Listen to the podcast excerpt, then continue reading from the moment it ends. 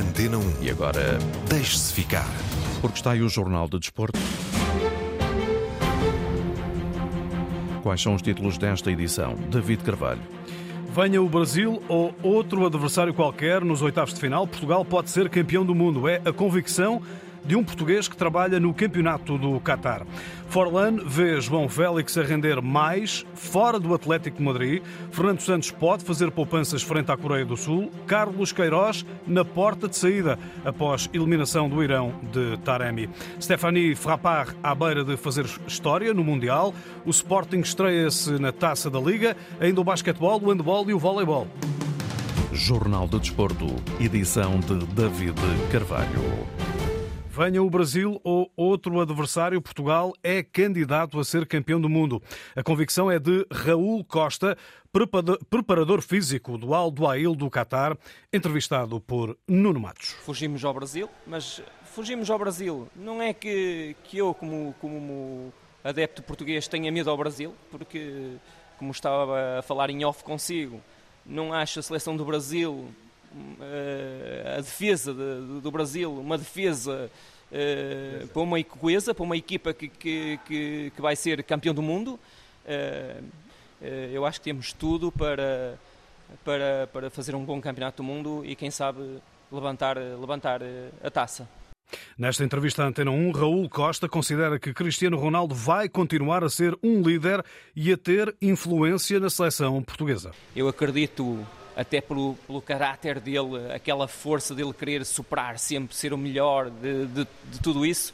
Eh, eu acredito que ele, como sendo o último campeonato do mundo, vai fazer um campeonato do mundo fantástico e precisamos disso, é? precisamos de um Ronaldo cinco estrelas para, para, para... E ele tem uma coisa boa, é que com ele ele muitas vezes transforma o resto da equipa estando ah, muitas vezes no 11 ou não estando, como tivemos no, na final do Campeonato da Europa. Convém não, e convém não ter memória curta? Sim, convém não ter memória curta. Uh, ele transforma o resto dos colegas e leva os, os, colegas muitas vezes com ele, e muitas vezes faz falta isso numa, numa equipa, numa seleção. Raul Costa, antigo preparador físico do Futebol Clube do Porto, é mais um português a viver por dentro nos últimos anos a preparação do Qatar para organizar este campeonato do mundo, pontuado por várias polémicas. Raul Costa está convicto de que esta prova vai ficar na história como a melhor de sempre e tem uma teoria. O melhor mundial de todos os tempos. Porquê? Quase todos os mundiais são em final de época jogadores cansados, jogadores com 30, 40 jogos já nas, nas pernas, uh, já a pensar nas férias. Muitos deles vêm ao Mundial, sabem que não vão jogar e, e, estão, mas é a pensar já nas férias. E aqui não, aqui estamos a meio da, da, das épocas. Uh, uh, fisicamente, como se costuma dizer, os jogadores estão muito mais preparados, embora né, tenha havido muitas lesões neste, neste último mês, não é? Mas menos desgaste. Eu, para mim, eu, para mim eh, vai ser até o, mundial, o, melhor, o melhor Mundial de Clubes, eh, o melhor Mundial de Seleções, por causa disso. Os, os jogadores estão mais preparados, estão mais predispostos para, para lutar pelo seu país.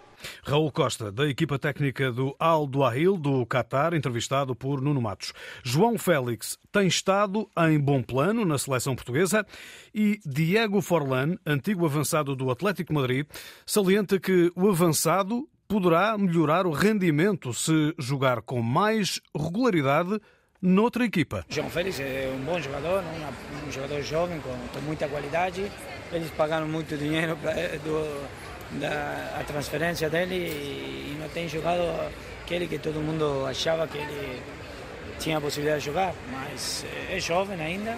Agora estão falando que ele pode sair do, do time, capaz que ele vai no outro time e aí ele tem essa continuidade que ele não tive no, no Atlético Madrid e aí ele pode ter um, um bom rendimento. Aí muitas vezes acontece, né? o jogador no país ele não, não joga tanto como todo mundo esperava e, e chega no outro no outro time, em outro país, e aí ele começa a jogar e joga, joga muito, muito bem. Um exemplo claro, o Felipe Coutinho no Inter Milan, quando ele depois foi para Liverpool, ele, ele virou um jogador excepcional. Diego Forlan, ex-internacional uruguaio, também falou sobre Manuel Ugarte, que está no Campeonato do Mundo e confessa que é fã do médio do Sporting.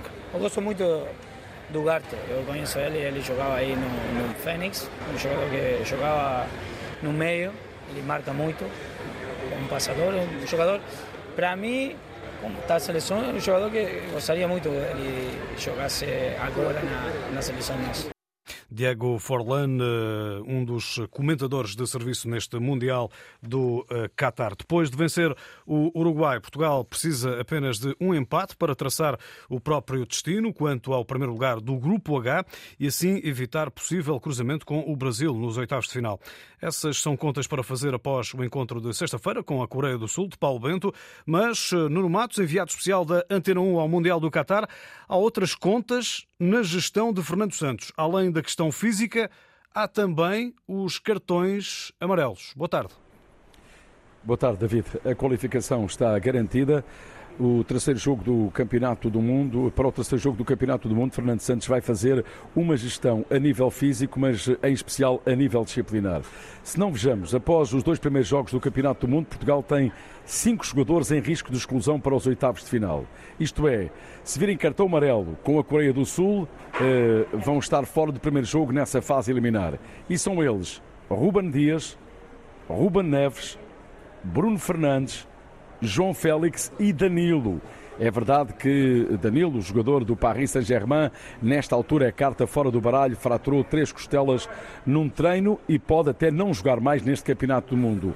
No resto, Ruben Dias, um dos pilares da defesa da Seleção Nacional, se for poupado, pode abrir lugar à estreia de António Silva.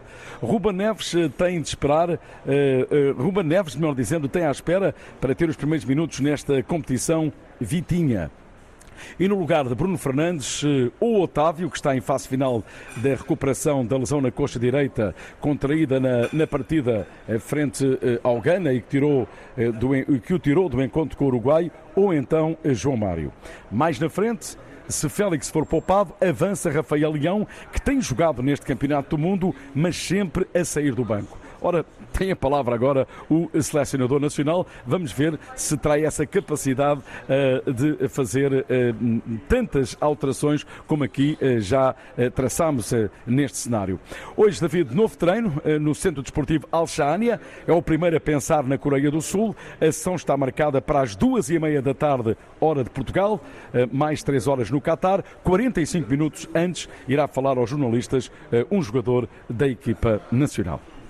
Nuno Matos, a seguir a par e passo eh, as movimentações eh, na seleção portuguesa, com essas dúvidas em relação àquilo que eh, Fernando Santos vai fazer no terceiro jogo em que Portugal, neste Campeonato do Mundo, tenta ficar no primeiro lugar do Grupo H, mas há uma gestão criteriosa a fazer depois de lesões e também de cartões amarelos. Entretanto, em última hora, o Primeiro-Ministro cancelou a deslocação ao Qatar para eh, estar na sexta-feira eh, no jogo da Seleção Nacional, frente à Coreia do Sul, por motivos de saúde, disse hoje à Lusa, fonte oficial do gabinete de eh, António Costa. António Costa, que será substituído pela Ministra dos Assuntos Parlamentares, Ana Catarina Mendes, que tem também a tutela do desporto. A Fundação Pelé premiou Cristiano Ronaldo pela excelente excelência nos campos e fora deles. O capitão português é o primeiro vencedor do prémio Três Corações pelo contributo para causas filantrópicas e impacto na sociedade no apoio a crianças em várias áreas da saúde à educação.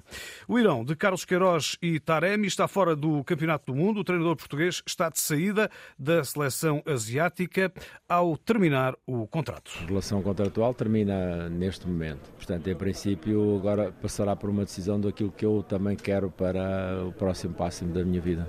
Na terceira jornada do Grupo B, os iranianos perderam por 1-0 com os Estados Unidos e ficaram a um golo do empate que daria o apuramento. Injusto para Carlos Queiroz, o resultado frente aos Estados Unidos, ele que foi eh, ouvido pelo jornalista Paulo Sérgio no Qatar. Quando se joga contra Ferraris que estão cheios de vontade de acelerar, é preciso eh, levá-los para a montanha ou para para o mato e não, não os deixar acelerar e foi isso que fizemos, fechámos espaços, fechámos os corredores, não os deixámos acelerar e a partir daí começámos a controlar o jogo, criámos uh, claras oportunidades para marcar na segunda parte. É, mas infelizmente o gol não veio e, e, quando o gol não veio fomos punidos com um resultado que acho que é injusto. O trabalho de Carlos Queiroz na seleção do Irão decorreu num clima altamente conturbado à volta da equipa. A reportagem é do enviado especial da Antena 1 ao Mundial do Qatar, Paulo Sérgio. Não foi nada fácil o trabalho de Carlos Queiroz à frente da seleção do Irão. A situação política que se vive no país, os protestos nas ruas, a luta pelos direitos das mulheres afetaram tudo e todos, equipa de futebol incluída. Nós tínhamos aqui uma missão a cumprir e foi difícil cumprir e centrar a cabeça dos jogadores no cumprimento dessa missão. O treinador português deu o mesmo exemplo do que se passou em pleno estágio da equipa aqui em Doha. Quando, quando nós temos jogos importantes e temos de estar em reuniões até às quatro da manhã, como deve imaginar, não é não é, o, não é o normal de uma, de uma competição, não é? Carlos Queiroz que revelou também que através das redes sociais os jogadores receberam ameaças de morte. Um dia, dois dias, três dias, ameaças. Ameaças que não são aquelas que, por exemplo, a CNN constrói, são ameaças que no Instagram vêm, que, que, que, nos matam, que nos, que nos esfolam, etc, etc. Essas é que são as verdadeiras perturbações que não, não, foi, não, foi, não foi bonito. Por tudo isto, o técnico português ficou orgulhoso e grato por mais este trabalho. Muita, muita gratidão por tudo o que eles fizeram pela equipa, pelos adeptos, por mim e, naturalmente, pedi-lhes uh, a compreensão deles e desculpa se não fui capaz de fazer melhor para os poder levar ao sonho de qualificar para, para a segunda fase. Carlos Queiroz ainda não foi desta que conseguiu levar o Irão à fase eliminar de um campeonato do mundo. A reportagem de Paulo Sérgio no Qatar. Também no grupo B, o país de Gales perdeu com a Inglaterra por 3-0, com bis de Rashford. No grupo A, o Equador foi eliminado pelo Senegal quando precisava apenas do empate. Africanos venceram por 2-1 com golos de Sarri e Colibali. Caicedo marcou para os sul-americanos. Já os Países Baixos terminaram na frente do grupo ao baterem o Qatar por 2-0 com golos de Rakpo e Frankie de Jong. Assim estão definidos os primeiros jogos dos oitavos de final. A Inglaterra, líder do Grupo B, defronta o Senegal, segundo classificado do Grupo A. Haverá ainda um Países Baixos, Estados Unidos. A francesa Stéphanie Frappard vai apitar amanhã o Costa Rica-Alemanha e será a primeira árbitra a dirigir um encontro do Campeonato do Mundo masculino. É um exemplo de superação, considera Ana Ribeiro presidente do Núcleo de Árbitros de Lisboa, da APAF. Ela arbitra, obviamente, a Primeira Liga Francesa, ela foi a primeira mulher a dirigir um jogo das competições europeias masculinas, arbitrou pela primeira vez um jogo da Liga dos Campeões, pela primeira vez também uma mulher a arbitrar um jogo da Liga Francesa, Uh, depois, em 2021, ela fez também o jogo para a qualificação do Mundial de 2022, que agora uh, estamos, estamos a viver. Ela continua a fazer história, obviamente. Portanto, é, é mais do que justo por tudo aquilo que ela tem feito neste, nestes marcos uh, do, no futebol masculino também, porque o, o, feminino ela, ela também vai, obviamente, participando, mas é mais do que justo ela, ela estar aqui e é muito positivo para toda a classe da arbitragem. FAPAR será assistida pela brasileira Neuza Bach e a mexicana Karen Dias Medina, um orgulho para o setor. Stephanie é o nosso foco, uh, portanto, e o nosso grande exemplo, mas existem uh, no mundo também, obviamente, outras árbitras árbitras e árbitras assistentes que também estão a trabalhar bastante para, para chegar a estes palcos. Portanto, ter uma equipa, um trio feminino, porque o quarto árbitro é masculino, mas ter aqui um trio feminino num jogo uh, do Mundial é obviamente um orgulho para, para, todos, para todas as árbitras em especial, obviamente, mas, mas para toda a classe da arbitragem. E para quando situação idêntica em Portugal? Nós vamos conseguindo uh, aqui algum, algum espaço e vamos conseguindo alcançar alguns dos objetivos que, que tanto queremos alcançar. Uh, arbitrar um jogo da Primeira Liga, é, obviamente, seria um objetivo, uma meta, uma meta para alcançar fantástica. Estamos a trabalhar para isso. A qualidade das árbitras tem vindo a subir, as árbitras têm se dedicado bastante, portanto, para alcançar esse objetivo. Eu penso que mais época, menos época, que vamos conseguir alcançar isso.